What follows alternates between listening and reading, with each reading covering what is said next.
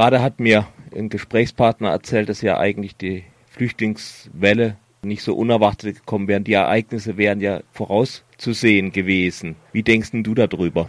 Ja, äh, dem Gesprächspartner stimme ich 100%ig zu. Ähm, auch ich muss sagen, nach dem ersten Schock der letzten Woche und äh, der Tatsache, dass bislang der Vormarsch von ISIS ja doch vor Bagdad gestoppt worden ist, ähm, erscheint mir auch die Analyse richtiger, dass da eher ein Wesen zur Erscheinung gekommen ist. Also Dinge, die die ganze Zeit äh, schief liefen, von denen man wusste, sozusagen jetzt einfach sichtbar und manifest geworden sind.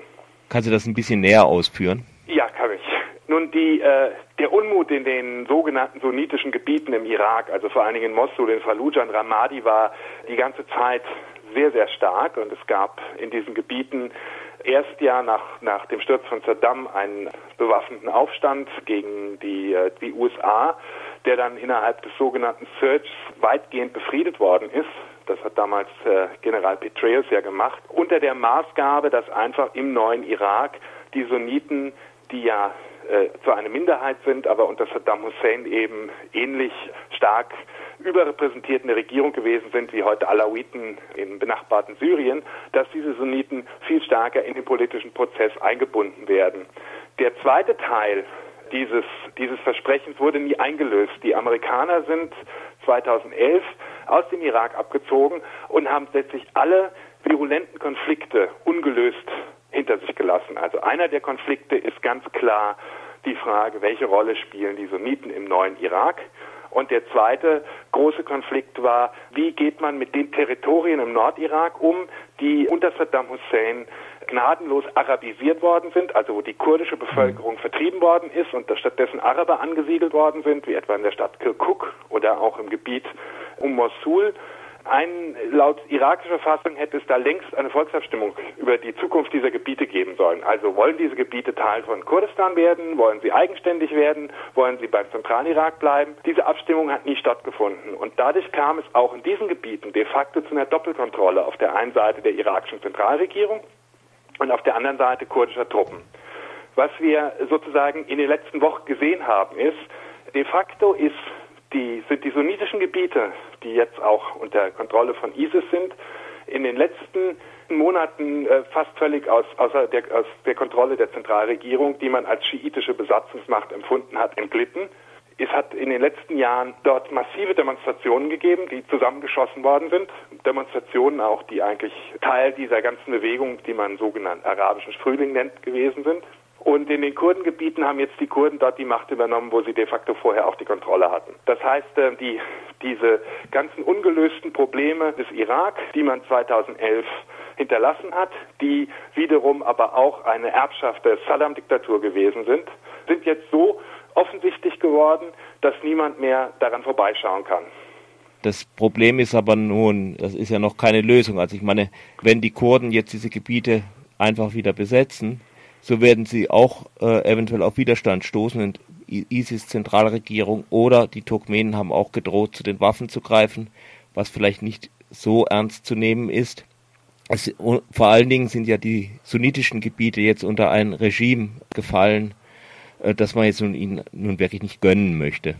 Nein, ähm, also aus der Sicht ganz viele Leute in diesen sunnitischen Gebieten, und das ist eine Sicht, die ich nicht sonderlich sympathisch finde, aber die wir akzeptieren müssen, ist das so sozusagen eine, eine Art von arabischer Aufstand. Das, man sieht das viel stärker im, sozusagen im Kontext des arabischen Frühlings als jetzt als ISIS-Besatzung weil ähm, unterschiedliche Akteure dort momentan aktiv sind. Auf der einen Seite hat man diese äh, dschihadistischen Halsabschneider äh, von ISIS, auf der anderen Seite äh, alte sunnitische Akteure und Stämme, die zum Teil sogar 2011 äh, sich auch oder 2010 auf Seiten der Zentralregierung positioniert haben und jetzt wieder die Seiten gewechselt haben und zum Teil alte Basisten, die äh, in, in Syrien äh, die ganze Zeit sozusagen Asyl genossen haben und jetzt zurückgekommen sind.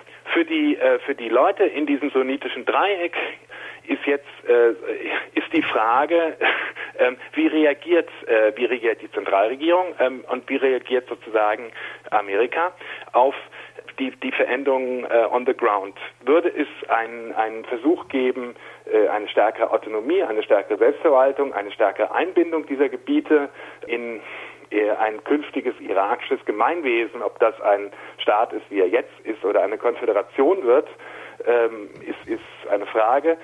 Gäbe es durchaus auch immer noch eine, eine sozusagen politische Lösung, bei der man aber akzeptieren muss, dass äh, Leute im sunnitischen Dreieck A äh, zum großen Teil ihrer Dominanz unter Saddam Hussein, die sie hatten, hinterher trauern, starke ein, islamistische Einflüsse äh, dort herrschen und eben, dass nicht äh, die netten, netten tunesischen Demonstrantinnen sind, die dort arabischen Frühling machen, sondern äh, Akteure, die alles andere als, sagen wir mal, progressiv oder, oder äh, demokratisch oder wie immer sind, aber sie selber empfinden das als ihren Aufstand gegen eine zunehmende schiitische Dominanz im Irak und gegen den wachsenden Einfluss äh, auch des Iran im Irak.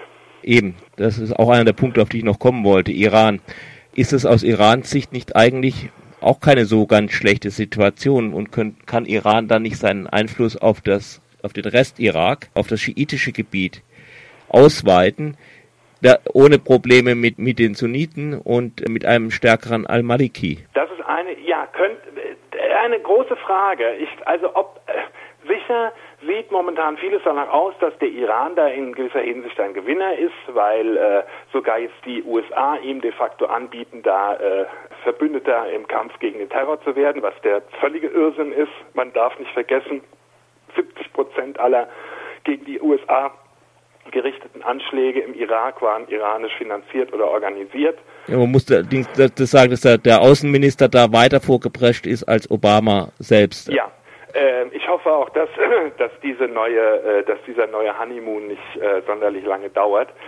Aber es ist einerseits so, äh, der Iran ist der maßgebliche, maßgebliche Motor dieser Konfessionalisierung, die im Moment einfach äh, alle Bereiche im Nahen Osten durchdringt, äh, sei das in Syrien, sei das im Irak, sei das im Jemen, sei das im Libanon. Mhm. Der Iran hat da kurzfristig, profitiert da kurzfristig von.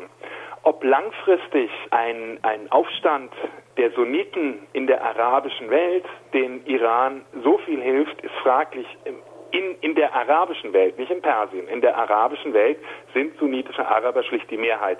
Und ähm, bislang hat der Iran immer versucht, bevor der arabische Frühling losging, etwa im Libanon, Wege zu finden, dass er die, äh, die nicht-schiitischen Bevölkerungsgruppen nicht völlig vor den Kopf stößt, dass er also Allianzen wie im Libanon mit mhm. den Christen sucht oder mit den Alawiten wenn jetzt äh, die irakische Armee unter iranischer Kontrolle sich zunehmend in eine schiitische Miliz verwandelt und es äh, ist dort im Irak sozusagen in der Wahrnehmung der Akteure zu einem schiitisch-sunnitischen apokalyptischen Endkampf kommen sollte, tritt man da Dynamiken frei, die keiner mehr kontrollieren kann, auch der Iran nicht. Und äh, es ist, denke ich, eine, eine europäische Erfahrung auch, dass Religionskriege oder Religion, religiös motivierte Kriege, bei denen die Akteure glauben, dass sie da irgendwie Gottes letzten Willen erfüllen, ganz schnell vollkommen außer Kontrolle geraten und ähm, häufig ihren Verursachern früher oder später sehr, sehr stark auch als Bumerang zurückkommen. Zum Schluss die schwerste Frage natürlich. Was sollte Europa tun? Europa sollte jetzt mal irgendetwas tun. Europa tut die ganze Zeit äh, seit Ausbruch der, des Bürgerkriegs in Syrien so, als ginge es sie das überhaupt nichts an. Im Moment kämpfen auf Seiten von ISIS im Irak alleine 10.000 äh, Dschihadisten mit europäischem Pass, aber nicht nur aus Eigeninteresse. Äh, äh, es ginge darum, noch einmal überhaupt eine Strategie zu entwickeln, wie man äh, langfristig diese Region des Nahen Ostens davor bewahrt, in, in, in einen All-out-Bürgerkrieg und äh, in, in, äh, wie soll man sagen, in die Verwandlung von, von, von dschihadistischen Failed States äh, sich zu verwandeln. Das war jetzt kein besonders schöner Satz, egal. Es hat auch im Irak und in Syrien immer wieder Ansätze gegeben, wie über Formen auch lokaler Selbstverwaltung, von Autonomie, von, von Demokratisierung, von, von, von ökonomischen Veränderungen, man, man diese Re äh, Region stabilisieren kann und auch verändern kann, ohne dass man dabei die nächste Diktatur unterstützt. Und was jetzt im Moment auch in der, in der deutschen Presse ja bejubelt wird, ist, unser altes Bündnis mit Saudi-Arabien und mit den sunnitischen sozusagen Golfstaaten ist gescheitert. Also ist jetzt sozusagen, lasst uns mit dem Iran jetzt äh, sozusagen ein Bündnis schließen, was denselben Fehler sozusagen wiederholt, den man im Nahen Osten in den letzten 20, 30 Jahren immer wieder gemacht hat, dass man den starken Männern, die Stabilität äh, versprechen, vertraut und sagt lieber eine starke Hand und Diktatur als langfristige Veränderung. Und jedes Mal passiert das Gleiche, nämlich eine Explosion von so etwas, wie wir da letzte Woche gesehen haben.